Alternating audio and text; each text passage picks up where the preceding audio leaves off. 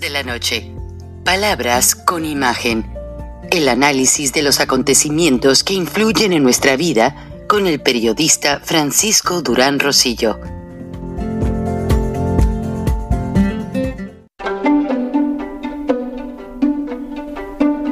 Frank Durán Rosillo eh, te saluda y los saluda a todos ustedes, su amiga María Celeste Raraz, para invitarlos a que se suscriban a mi canal de YouTube María Celeste Raraz, tal como mi nombre, donde les informo todas las semanas eh, sobre entrevistas que tienen un tema que ayuda a mejorarnos como personas y de paso son interesantes. Las pueden encontrar en mi canal de YouTube, así que los espero. Y se suscriben gratis. No cabe duda que en la mente del presidente Biden está no dejar o no permitir que el sistema de justicia de los Estados Unidos deje que alguien esté por encima de la ley. Lo hicieron a lo largo de este año, investigaron a Donald Trump hasta que lo acabaron y le están sacando ya sus impuestos, las famosas declaraciones de impuestos que Donald Trump nunca había permitido que se publicaran. Ahora, ¿qué es lo curioso de esto? Que en el último año de presidente Donald Trump no pagó impuestos, justificó todo. Obviamente Donald Trump no recibía el sueldo de presidente. Lo donaba a causas nobles. Lo mismo hizo George W. Bush, algunos presidentes, no todos. El presidente Clinton sí recibió su sueldo, el presidente Obama también, y bueno, cada quien tiene su manera de ver las cosas. Pero a Donald Trump le encontraron un sistema curioso, por así decirlo, de hacer sus deducciones, en los que convertía gastos de cientos de miles de dólares a manera de pérdidas y que el gobierno norteamericano le regresaba millones de dólares. Entonces, yo veo estudiando todo este proceso que se hizo, al igual que la investigación del ataque al Capitolio el 6 de enero, pues que Estados Unidos no va a permitir que nadie esté por encima de la ley. Olvídense de que sea una lucha partidista. Los hechos existieron y Donald Trump, aunque le respeto algunas cosas, allí sí se hizo fuera del tarro, como dicen mis amigos argentinos, ya saben qué. Entonces, el presidente Biden con esa mentalidad va a ir a visitar a, si se le puede llamar a su homólogo, Andrés Manuel López Obrador, quien siempre durante antes y siempre ha estado por encima de la ley, un presidente que dice que no hay que respetar las leyes, o sea que las leyes no le importan. Imagínense lo que no ha de pensar el presidente Biden, lo que no tiene ya en mente para decidir hacia Andrés Manuel. Es la primera vez que un contingente del servicio secreto hace entrenamientos extraordinarios para ir a proteger la seguridad de un presidente. No lo hicieron cuando fue Reagan a Alemania y ya estaba la guerra de la Alemania dividida, la cortina de hierro, etcétera. Ahora la seguridad del servicio secreto está plenamente confidencial y está tomando alcances nunca antes vistos. Y si el gobierno de Andrés Manuel López Obrador pone exigencias de aterrizar el Air Force One en la terminal aérea Felipe Ángeles, que ya se sabe que es una terminal donde se trafica dinero lavado, drogas, indocumentados, terroristas, etcétera, y todo está en videos e historias documentado debidamente. Estados Unidos no lo va a permitir. Entonces, por seguridad, el Air Force One va a aterrizar en el Aeropuerto Internacional de la Ciudad de México. Ahora, si ponen más condiciones el gobierno mexicano, piensa el gobierno de Estados Unidos llevar el Marine One. Marine One es, el helicóptero artillado de la Marina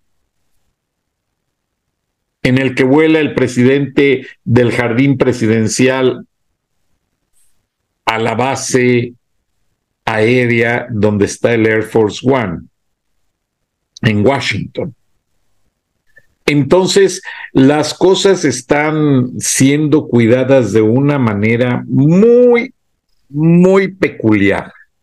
O sea, esto no es un juego, esto es algo muy serio y en uno de los videos que les voy a presentar, les, eh, les presento el proyecto Digital Horizon, Horizonte Digital, que las autoridades norteamericanas ya han estado poniendo a andar en gran escala en combinación con el gobierno de Canadá. ¿Y por qué no el de México? Ahora recién descubrí, investigando, ustedes ya escucharon en México, que despidieron a un alto oficial de la Secretaría de Marina, un hombre muy cabal, un marino de carrera. Lo despidió el gobierno de Andrés Manuel López Obrador y casi, casi lo quisieron hacer ver como un traidor, lo cual no es cierto. Este hombre estaba muy entregado a las causas de seguridad nacional y participaba mucho en operativos con el gobierno norteamericano. Este militar de carrera, me reservo el nombre, ya ustedes lo saben, pero no quiero que le tomen más tirria a su familia y a su persona. Gracias a este hombre, en una ocasión, en un entrenamiento en alta mar, de combate de alta, alto nivel, Estados Unidos se percató que los uniformes de los marinos mexicanos estaban muy gastados. Y trascendió entre la tropa que en ocasiones hasta se los venden, porque no hay presupuesto para regalárselos.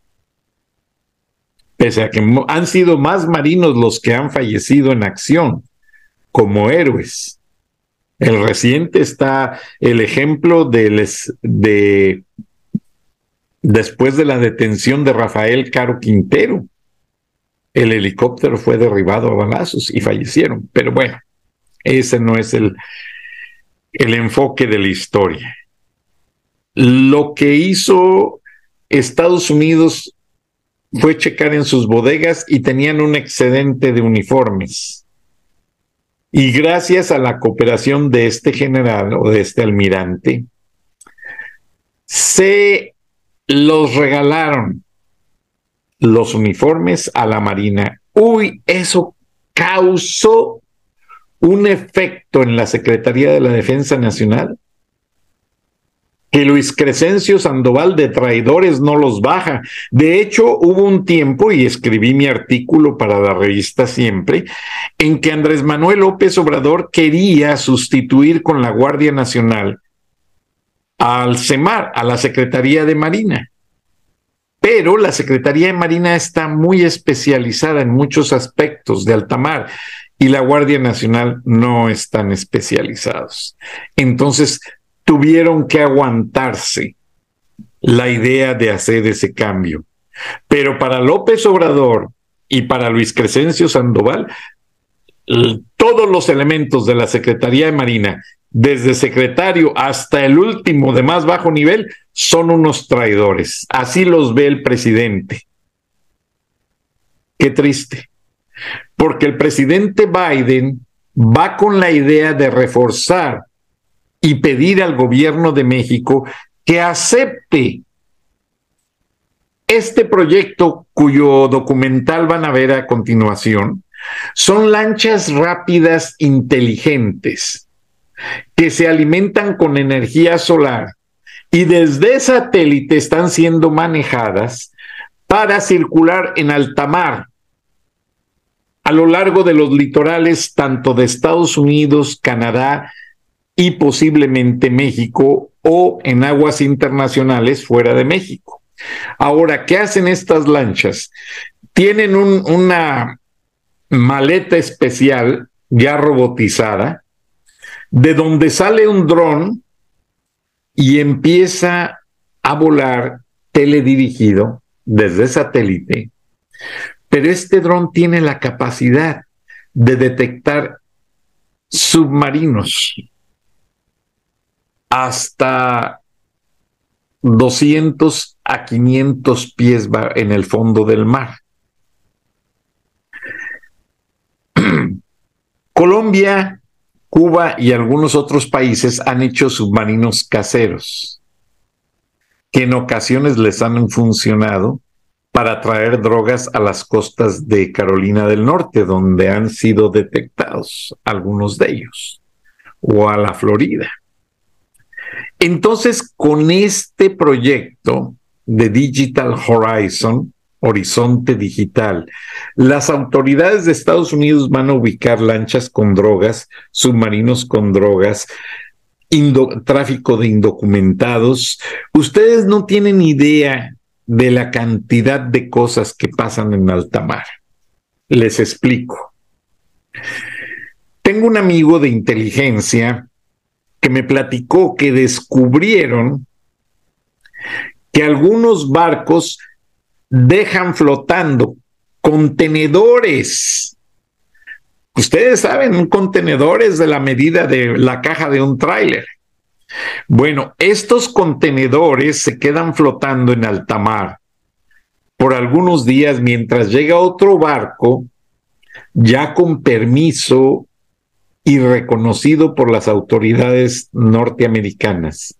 Rápidamente lo suben con una pluma y lo ponen con el resto de los contenedores y llegan a un puerto de altura. Llámese Charleston, Carolina del Norte, llámese Miami, llámese San Pedro en California. Hay una infinidad de puertos de altura en los Estados Unidos. Y en esos contenedores van casi un centenar de indocumentados ocultos, ya sean de China, de Latinoamérica, de muchos países. A esas alturas ha llegado la operación o la operatividad de las mafias. Después del video de Digital Horizon, van a ver el, el video que me lo piden que lo vuelva a pasar, donde Robert Ramson, director de la DEA en Atlanta, hizo un sobrevuelo con un periodista del Canal 2 de televisión, detallándole cómo los carteles mexicanos, que son más de 10 operando en Atlanta, y a estas alturas debo de aclarar que ya neutralizaron a varios, quedan tres, los más difíciles de detectar porque son los que ya traen el fentanilo y lo ponen a distribuir en las calles por medio de las redes sociales, matando a más de 150 norteamericanos y jóvenes diariamente. Entonces, lo que sucede con todo esto es que tanto dentro de la historia como al final del reportaje, tanto Robert Ramson como el periodista destacan que no cuentan con ayuda para nada del gobierno mexicano, nada. Y ustedes deben de haberse dado cuenta que en los días recientes detuvieron al hermano y a los operadores del cartel Jalisco Nueva Generación, al hermano del Mencho. Claro, pues es que el presidente Biden va a reunirse con Andrés Manuel y tienen, Marcelo Ebrard está con las uñas así, está temblando. Se orina en los pantalones, al igual que el presidente, porque Estados Unidos ya le tiene expediente a Ramoncito Rolex López Beltrán, Ramoncito Rolex López Beltrán, el de la casa gris y que solo le gusta usar Rolex. Yo compré este Rolex en el aniversario de bodas de mi esposa y mío. Cumplimos 25 años de casados. Este me costó casi 6 mil dólares. Ahora subieron tanto de precio que ya no digo a cuánto subió. El de mi esposa, no se diga, me, me escoltaron de la tienda al carro, porque mi hijo lo, lo, escogió y me dice, estaban cerrando la tienda y me dice el gerente, señor Durán, lo tenemos que escoltar por el precio del reloj de su esposa. Este, tenemos seguridad armada que lo lleva hasta su carro y lo sigue a su casa y es una póliza de la tienda Mayors asegurarnos que nuestro cliente llega con el producto a su casa bien. Dije yo, ay Dios mío, qué barbaridad, me quedé impresionado, pero bueno, era un aniversario, mi esposa vale todo, porque es un ángel en el cielo. Total. Ramoncito usa Rolex. A mí me, yo tuve que comprar mis relojes a crédito y pasarme varios años pagándolos poco a poco, mientras que Ramoncito, chequé por ahí, los compra en cash y no compra uno. Llega alguien por ahí, que no voy a decir quién es, y agarra una selección de 5 o 10 relojes Ramoncito ya está en un salón exclusivo de la tienda porque tienen unos, unas salas para que no se vea quién está comprando y qué está comprando. Y ya le miden los relojes, se los ponen a su medida, que no les queden apretados ni guangos, etcétera. Y Ramoncito sale también con seguridad, hasta con 10 o 25 relojes y su esposa en ocasiones se ha llevado hasta 50 relojes Rolex de diamantes. Eso no es tener vergüenza. Y yo no creo, yo no creo que los paguen con su sueldo. Ahí hay otro caso más. Y Ramoncito fue grabado en video en un juego de, de, béisbol eh, en Houston y trae el reloj Rolex. Ahí están las redes sociales. Yo no lo reproduzco porque me da coraje, me da vergüenza hasta dónde llegamos con nuestros políticos nefastos, corruptos, absurdos. Bueno, el gobierno norteamericano no lleva la evidencia. Pero para que se den una idea,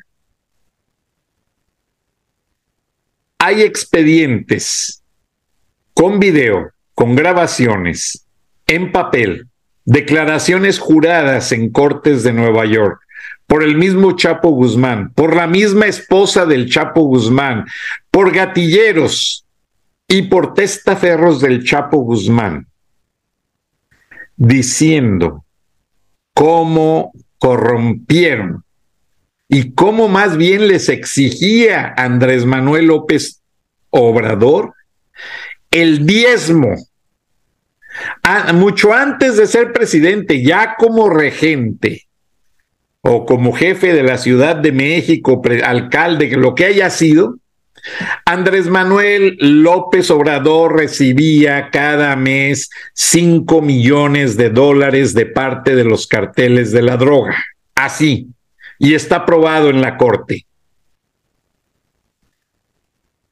Con testigos, con todo, cuentas bancarias, todo. O sea, sí es Mr. Cash. A esta pobre chica periodista la han hecho garras, pero sí, sí existió y no se dijo todo, se dijo una parte, una pequeña parte. Las maletas de dinero que llevaba Marcelo Ebrard cada semana, que también eran muchos millones de pesos, habría que sumárselas a las que entregaban los carteles de la droga.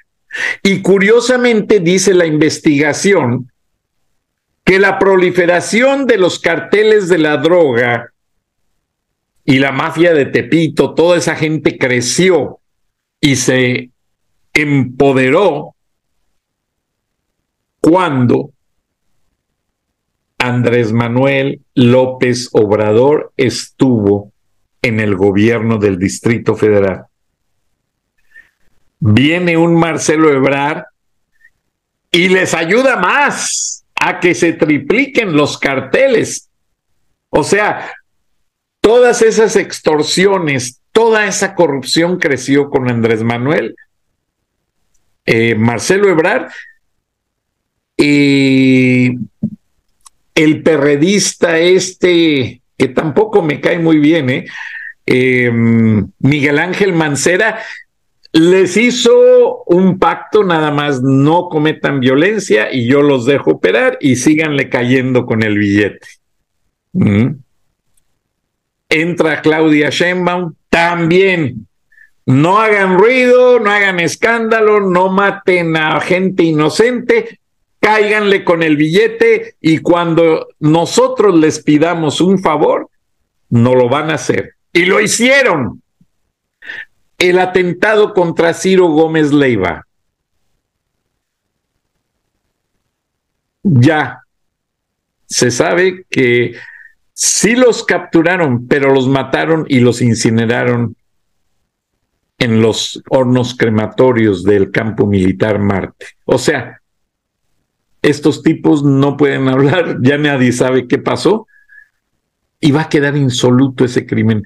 Por ahí han estado sacando chachalacos, este, gente que vende minoristas de drogas y esos tontos para taparle la apariencia. Pero sí fue una persona muy poderosa quien ordenó el atentado contra el periodista Ciro Gómez Leiva, y como lo dije en mi programa, no atentaron contra Ciro solamente, sino que lamentamos que atentaron para callar la libertad de expresión en México, de la cual depende muchísimo la justicia, la democracia y la estabilidad social. Y eso es preocupante, demasiado preocupante. Mientras más pasa tiempo, más se deja ver que la mafia del poder está en el gobierno de López Obrador. Olvídense de Salinas, de su hermano, esos eran este dedo chiquito. Esos no hicieron nada comparado con lo que han hecho estos pelados. Eh, o sea, han peinado el país para saquearlo. Y lo preocupante es que le están entregando a Rusia. Y me acaba de llegar, un, estoy conectado a un sistema eh, de contrainteligencia y me acaba de llegar que Vladimir Putin acaba de declarar que sí sigue su amenaza para el 23 de usar armas nucleares contra quienes intervengan o ayuden a Ucrania o estén en contra de sus planes.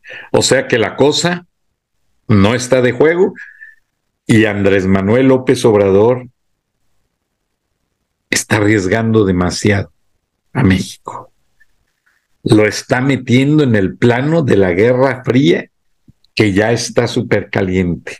Hizo que se moviera la cortina de hierro, la cual derribaron en Berlín hace muchos años, a la frontera México-Estados Unidos. Y él es el responsable, junto con sus tiranos dictadores amigos, Díaz Canel, Nicolás Maduro, Evo Morales, Daniel Ortega, el gobierno de, eh, Honduras, eh, que le mandan pandilleros a las caravanas para nutrir esa frontera y poner en jaque mate al presidente Biden.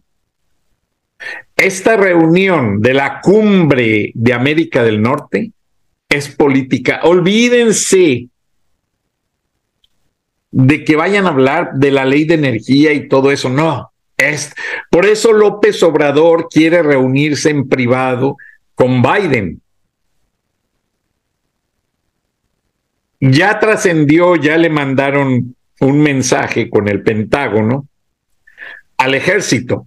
Por eso están deteniendo a los chachalacos del cartel Jalisco Nueva Generación ahí de última hora al vapor, lo que no habían hecho en cuatro años y medio lo están haciendo ahora en la última semana, solamente para entregarle un trofeo. Señor Biden, señor Biden, hemos cumplido, aquí está, ustedes nos han ayudado, Iniciativa Mérida, mandaron tantos millones en ayuda de equipo, Iniciativa Bicentenario también estamos cumpliendo, no somos corruptos. Pero pues ya nadie se chupa el dedo. Ya López Obrador ya sabe. Y lo tiene bien claro. De que sigue jugando con la frontera, con, el narcotráfico y con Estados Unidos. Y su hijo su, y su nuera no vuelven a ver la luz del sol. Se van a una penitenciaría de alta seguridad en Colorado, como lo está el Chapo, y las autoridades norteamericanas se hacen cargo del chamaco. No podrían ni verlo. Lo dan en adopción en secreto a una familia buena que no sea tan corrupta como estas gentes. Ahora, López Obrador ya sabe que hay un plan como el que se aplicó contra Manuel Noriega, para detenerlo y traerlo a la justicia federal de los Estados Unidos. O sea, los agentes del servicio secreto que van a México, que ya me confirmaron, son 600. No van a decir quiénes son. Ya han estado llegando como turistas. Ya andan en el centro de la Ciudad de México y durante la visita todos van a estar interconectados. Y la visita se va a vigilar con drones y desde satélites. Y el Air Force One lleva dos versiones de la bestia. La bestia es la limusina en la que mueven al presidente. Llevan también una ambulancia quirófano, solo como prevención por la edad del presidente Biden. Lleva su tipo de sangre, lleva todo para una emergencia. Y esa ambulancia, Dios no lo quiera, honestamente, el presidente Biden no se merece nada malo. En una emergencia, el presidente Biden lo suben a la ambulancia, lo van tratando, la ambulancia sube al Air Force One, no va a ningún hospital ni nada, y el Air Force One directo al hospital militar de San Antonio, que ya está todo trazado y planeado en caso de una emergencia. Si llegase a suceder. Porque López Obrador es un traidor de los Estados Unidos y antes de traicionar a los Estados Unidos traicionó a México, traicionó el tratado internacional más importante que ha generado empleos para millones de mexicanos traicionó a los mexicanos que trabajamos arduamente en Estados Unidos al empezar a querer robarse las remesas. Y la lista no termina. Es casi, casi innumerable la cantidad de tropelías que están haciendo. Marcelo Ebrard, Claudia Sheinbaum, Andrés Manuel López Obrador, Luis Crescencio Sandoval, el secretario de Marina, los de la Guardia Nacional, no se diga, por favor. Si les mataron a un general en Zacatecas, con todo respeto, yo indagué, pues andaban extorsionando gente. Y al narco no le pareció lo que les querían hacer, mátalo, Ellos ya se habían comprometido a cumplir, no cumplieron, mátalo. Y lo mataron. Entonces, la situación, como dicen los americanos, el horno no está para bollos. O sea, esta va a ser una de las visitas más polémicas de un presidente de los Estados Unidos a México. Y después de ver el video de Digital Horizon, les pongo también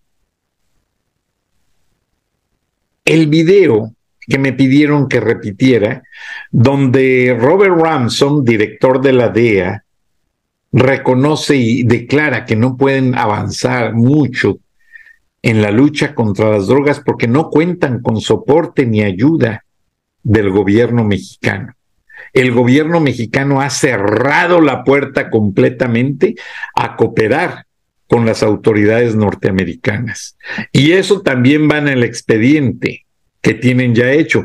Y la, la orden de aprehensión que llegase a surgir no, no sería solamente para López Obrador, su esposa y sus hijos. No. También está Marcelo Ebrar en el juego. A Marcelo Ebrar se le acaba la inmunidad diplomática, se le acaba el pasaporte diplomático y van por él, donde quiera que esté. Y se viene a una corte federal a declarar porque ya le agarraron 50 testaferros a Marcelo Ebrard. Véanlo cuando habla, no se le nota todo nerviosón, todo así medio, así que está apenitontado, que no sabe ni qué decir. Es por eso. Marcelo Ebrard ya trae sobre sus hombros toda la carga de la investigación federal de los Estados Unidos, en combinación con la comunidad europea. Porque dentro de todo eso se entrelazan las tropelías que hicieron con Vladimir Putin, con el grupo Maseca. O sea, ahí se combina no solamente una, un arreglo político para ayudar a Putin, se combina dinero lavado que le están dando ahorita que Putin tiene embargo, y, no, una serie de cosas tremendas, tráfico de armas ilegales. No, no, no, está esto a un nivel terrible. Que nadie quiere estar en los zapatos ni de Marcelo Ebrard, ni de eh, López Obrador, ni de Luis Crescencio Sandoval, porque estos tipos saben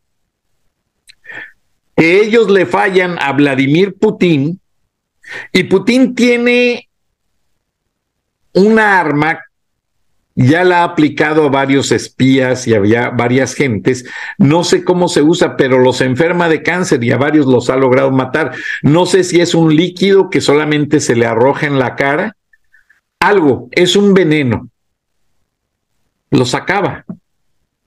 Le mandó dosis de esa arma al presidente de Norcorea y este presidente de Norcorea, que es otro dictador, mandó matar a una persona en un aeropuerto de Corea del Sur o de Japón, no recuerdo bien. Y están hasta las imágenes, búsquenlas. Después se investigó y se aclaró todo, y sí, lo mismo de las personas que mandó matar en Londres Vladimir Putin. Bueno, los espías rusos que también están en México tienen instrucciones y tienen ese equipo. Y si les falla López Obrador, Luis Crescencio Sandoval, el secretario de Marina y la Claudia Sheinbaum, eh, Marcelo Ebrard y todos estos que ya amarraron navajas y compraron la senda corrupta del orbe mundial de Vladimir Putin, les podría tocar. No, no tengo nada en contra de ellos, pero cuidado, cuidado. La mafia rusa es de lo peor, seguida por la mafia china. Olvídense de los carteles mexicanos, porque esos salen a disparar y se, se montan en un carro blindado como Ciro, la libran. No, estos tipos los estudian. A estas alturas ya saben ¿Cuántas noches duerme Marcelo en su apartamento de Polanco y cuántas noches pasa en otras dos casas? Lo mismo el secretario de la defensa. ¿Dónde están las familias, los hijos? No, cuidado, esta gente es súper peligrosa y no se van a tocar el corazón. Porque cuando a, Vladimir Putin les grita a sus tropas en la Plaza Roja de Moscú, ¡hurra! ¡hurra! Ese es un pacto de muerte. El significado de eso es un pacto de muerte y de lealtad. Cuidado. Rusia no, no viene a jugar a México. Viene a destruirlo, a matar y acabar con todo lo que se les ponga enfrente. ¿Por qué? Porque perdieron en Cuba. John Fitzgerald Kennedy fue más inteligente que los rusos y tenía más equipo de submarinos y no pudieron con la presión militar. Así es que ahora Putin está determinado a acabar con México porque sabe que acabando con México acaba con Estados Unidos o se empieza la tercera guerra mundial que Joe Biden no quiere iniciar. Vean los videos. Y el último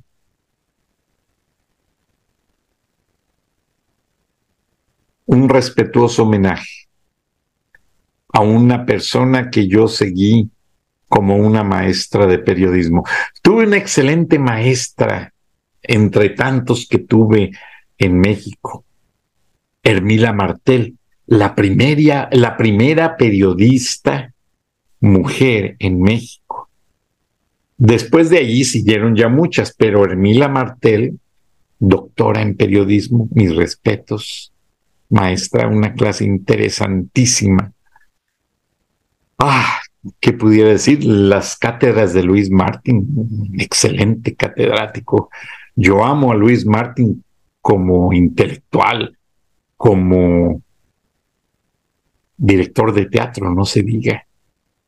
Es un tipazo inteligente. Carlos Fuentes. Y entre todos ellos, los inteligentes se conocen. O sea, a mí me daba mucha curiosidad. Yo en la reunión de CNN World Report me pidieron asistir a, Carlos Fuentes, pues como mexicano, empleado de la empresa, eh, conozco a Fuentes y resulta que me dijeron, em, la, encargada de coordinar todo el evento de, de, CNN World Report, que es un noticiario que aparecía los domingos en la noche, donde todas las afiliadas mandaban un reporte sobre el país. Y resulta que los encargados me pidieron de favor que asistiera a Carlos Fuentes.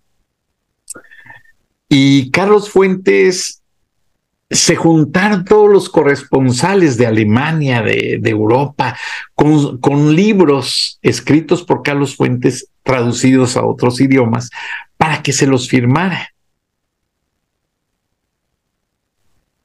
Y resulta que yo andaba cerca en una de las tantas reuniones, fuimos al Jardín Botánico de Atlanta, fuimos a cenar a otro lugar, etcétera, etcétera.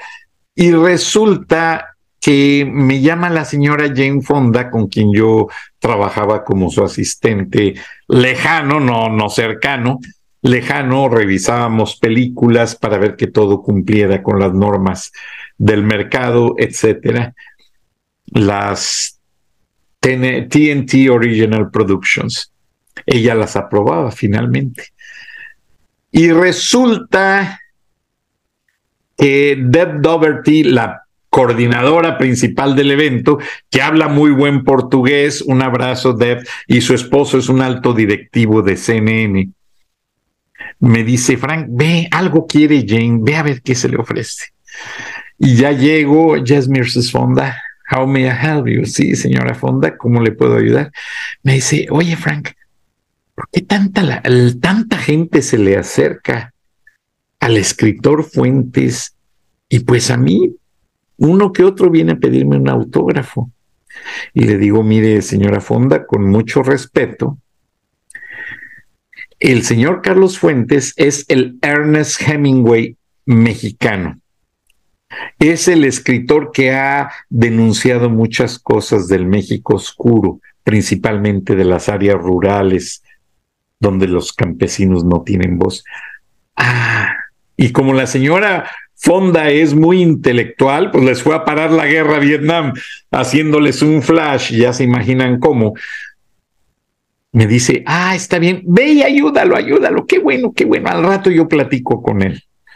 Entonces, ya cuando este, terminó el evento, el señor Fuentes con su esposa estaban pernoctando en el último piso del Hotel OVNI, que está dentro del Centro Mundial de Noticias, y ya fui a encaminarlo a su habitación, era mi responsabilidad, y dos agentes del servicio secreto venían atrás, y otro se quedó en el elevador, y ya fui dándole las gracias, y ya le dije, señor Fuentes, con todo respeto, cuando se acercaron los periodistas de todo el mundo a pedirle autógrafos, que para esto eh, había unos que traían el libro Todos los gatos son pardos.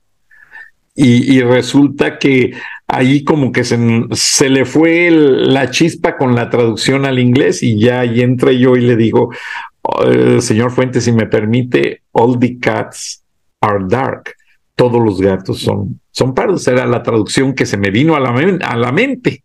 Y resulta, ese libro lo leí en una tarea de, de Luis Martín, la verdad, y varios más y le hacía yo un análisis literario y gracias a Dios me acordé del significado del libro, cómo llegaban los españoles y toda esa reacción de las tribus por regiones.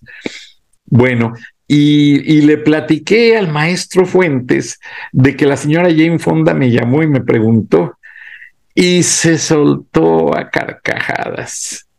Y Carlos Fuentes tiene muy buen inglés, mejor que el mío. Y porque él nació en Panamá, hijo de diplomáticos mexicanos, eh, y de hecho se le ofreció una embajada a la cual renunció, pero no lo voy a refrescar eso, mejor lo tratamos en otro programa. Pero me dice el maestro Fuentes, Frank, no te apures, se carcajeó a decir basta. Y me agarra del hombro y me dice, no te preocupes, Frank, mañana tengo un desayuno con la señora Fonda y Ted antes de mi discurso oficial y le voy a explicar cómo soy y por qué esos libros me los trajeron a firmar. Que, y ya nos despedimos con un fuerte abrazo. Lamentablemente no lo pude ver antes de su muerte y eso me pesa mucho, porque él me invitó a la Ciudad de México y me dice, cuando vayas, llámame unos tres días antes y si estoy en, en la Ciudad de México, ahí en mi casa de Coyoacán, me llamas y nos vamos a comer y platicamos y esto y lo otro. Tristemente se me fue el maestro Fuentes. Algún día te escucharé, Carlos, en otra parte, con Dios. Eh, vean los videos. Buenas noches, feliz año nuevo. Recapaciten que los mexicanos no tenemos una dictadura por capricho. La tenemos porque la hemos tolerado. Dios bendiga a todos. Digital Horizon was a military event that brought a number of partners together, utilizing artificial intelligence and new technologies through unmanned assets into the Fifth Fleet. Strengthening partnerships and accelerating innovation is at the heart of what we do at Task Force 59, and we're able to do both at Digital Horizon.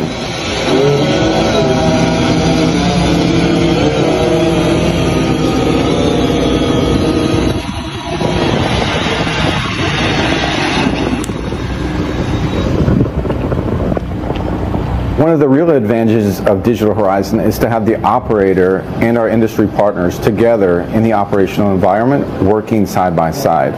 What this enables is a pace of innovation we just haven't seen before.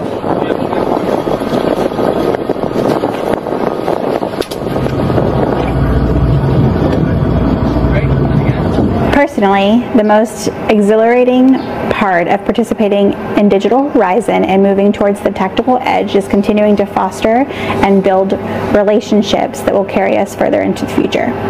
In plain sight in neighborhoods like yours and mine right here in Metro Atlanta. Yeah, Channel 2's Dave Huddleston here in the studio. Dave, so glad you came in tonight because this exclusive chopper tour that you took, I mean, with the DA shows some of the biggest busts in some really of the most surprising locations. Even we were stunned by some of the locations. We flew over multi million dollar homes in North Fulton County and a meatpacking plant in DeKalb County. The head of Atlanta's DEA told me in the 25 years he's been fighting drugs, this is the worst he's ever seen it. Only Channel 2 Action News got this exclusive access to fly over Metro Atlanta, where the DEA and Special Agent in Charge, Robert Murphy, showed us how the Mexican drug cartels are hiding in plain sight. We arrested 10 Mexican nationals, all uh, member of cartels. He showed us some recent drug busts where the Mexican cartels set up conversion labs where meth is changed from liquid to crystals for sale. Places you would least expect, like this suburban subdivision. They try to be good neighbors, other than the fact they're making poison. Tell me about this neighborhood So here. this is a Forest Park neighborhood. We took a significant 600 uh, kilograms of methamphetamine and a methadone conversion lab out of this little neighborhood. This is video of the actual drugs and equipment federal agents found in that home. Murphy said the really bad guys aren't driving around in loud cars and flashing money. They want to hide in plain sight. That's the idea of the cartels. That's why a woman living nearby had no idea this house was a meth conversion lab. we didn't know we didn't know how to react yeah we just didn't know like this was going on Murphy said there are five Mexican drug cartels operating in metro Atlanta right now. The same thing that makes Atlanta attractive to Fortune 500 companies is the same thing the Mexican cartels are looking for. Transportation is key. We flew over Interstate 20. Murphy told us the cartels use it to bring liquid meth made in Mexico here, where it's converted into crystal so it can be sold in Georgia, the East Coast, and the Midwest. We also got rare access to fly over Atlanta's airport, where smugglers fly back and forth from Mexico, moving cash and smaller amounts of drugs. Now we're in a multi-million dollar neighborhood. Milton in North Fulton County is one of Metro Atlanta's most desirable communities. Murphy said one cartel set up a meth conversion lab in this rental home. We took 100 kilos of finished product of finished methamphetamine out of there. There was at least another 200 kilograms of liquid meth waiting to be processed. Everybody thinks, oh, it's not my neighborhood. I- We also flew over to Cab County. Right over top here, this packing plant. Murphy said they busted this warehouse off Covington Highway. He said the cartels had teamed up with the Russian mafia to move meth in plain sight. Well, it is an actual functioning meat processing warehouse run by Russian organized crime, and it was a front for distribution of methamphetamine. Agents seized meth, oxy, MDMA, firearms, and $60,000 in cash. The DEA successfully dismantled two drug cartels operating in metro Atlanta. Murphy said his team will keep working to get rid of the remaining five. We have the law on our side, and we have the will, and we're not going to stop. Special agent in charge Murphy told me the biggest obstacle they face is Mexico is not a willing partner in fighting the cartels. He said communication between cartel members here and Mexico is their biggest weakness, and wiretaps are a big help in making these busts. I think this is a real eyes wide open experience for all of us seeing this video to mm-hmm. see just how it touches all parts of the metro. It's not just in the inner city, it is all over Metro Atlanta. People think they know their neighbors. Barbara Walters was one of the most fascinating people of any year in the television era. I know that I've done some important interviews. I know that I have been a part of history. Was she ever? Are you sorry you didn't burn the tapes? Yes, I think so, because they were private conversations. We read that you are mad. From murderers Why did you kill John Lennon? to movie stars, Are you a changed man since the illness? Did it affect you very much? Did you mind being thought of as sex, sex, sex? I think that what is important is to have curiosity, uh, follow that curiosity. I'm a great believer in homework. before people revealed all on social media, Barbara Walters was the interviewer to open up the stars. Does he hit you? He shakes, he pushes, he, um, he swings. I'm me, and, and I hope that they think that I'm fair and that I can be penetrating without being a killer, and I am, I hope. And which, and which interview was her most important? The first, and, and at that time the only, then we did one after interview that Anwar Sadat and Menachem Begin gave. Uh, you are always like this. She said her 1977 interview with Cuba's Fidel Castro was a news coup. A man who runs a country? A man who allows no dissent? Castro didn't make it easy. Blowing uh, a Cohibo, uh, the cigar that he smoked, uh, smoked in my face for three and a half hours. I didn't mind it. It's a different time. About 74 million people, the most viewers for a news program, tuned in to see Monica Lewinsky, the White House intern involved with President Clinton. What will you tell your children when you have them? Mommy made a big mistake. She got a reputation for making her interview guests cry. You know, you never got to know.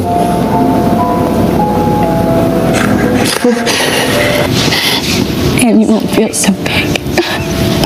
After Katharine Hepburn said she felt like an old tree, Walters was cut down by critics for asking this. What kind of a tree are you?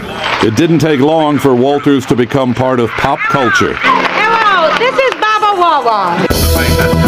The same network that made fun of her was where she got her big break, NBC's Today Show. I was not a television suffragette. I kicked the door open because after being there 11 years, I was named the first co-host of a morning program. But she was not permitted by her co-host to ask a question until he posed three.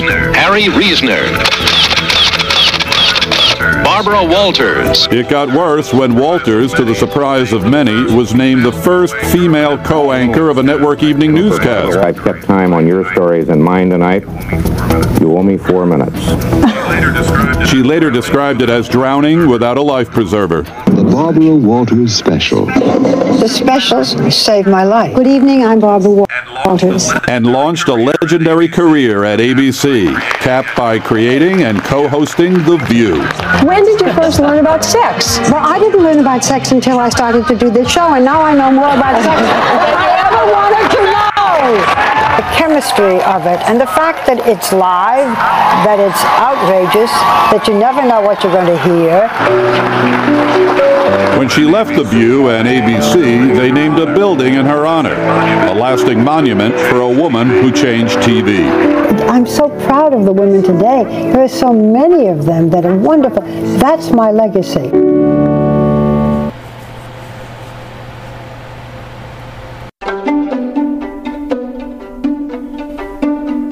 Frank Durán Rosillo eh, te saluda y los saluda a todos ustedes, su amiga María Celeste Raraz, para invitarlos a que se suscriban a mi canal de YouTube María Celeste Raraz, tal como mi nombre, donde les informo todas las semanas eh, sobre entrevistas que tienen un tema que ayuda a mejorarnos como personas y de paso son interesantes. Las pueden encontrar en mi canal de YouTube, así que los espero. Y se suscriben gratis.